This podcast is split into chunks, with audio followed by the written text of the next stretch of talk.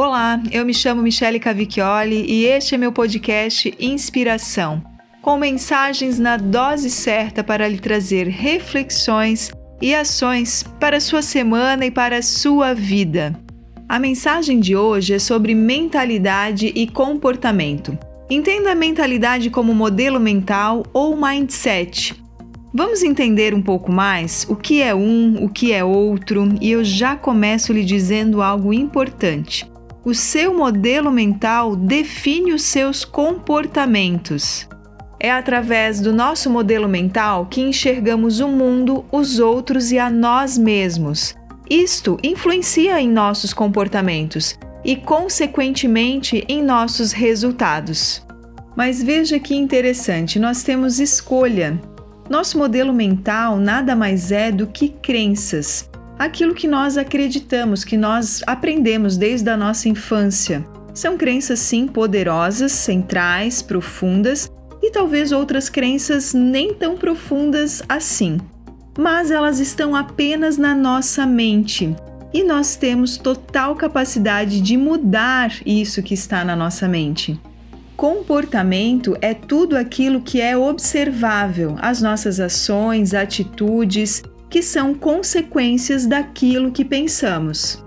Se você nunca fez uma lista de todos os aprendizados que você já teve do zero até aos sete anos de idade, eu recomendo para você ter noção de todo o potencial e capacidade que nós seres humanos temos de aprender coisas novas.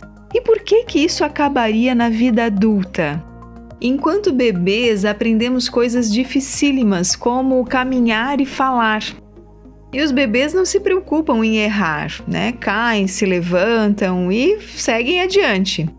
Mas quando crianças, logo que a gente aprende a se avaliar, algumas passam a ter medo de desafios, passam a ficar com medo realmente de não serem tão inteligentes.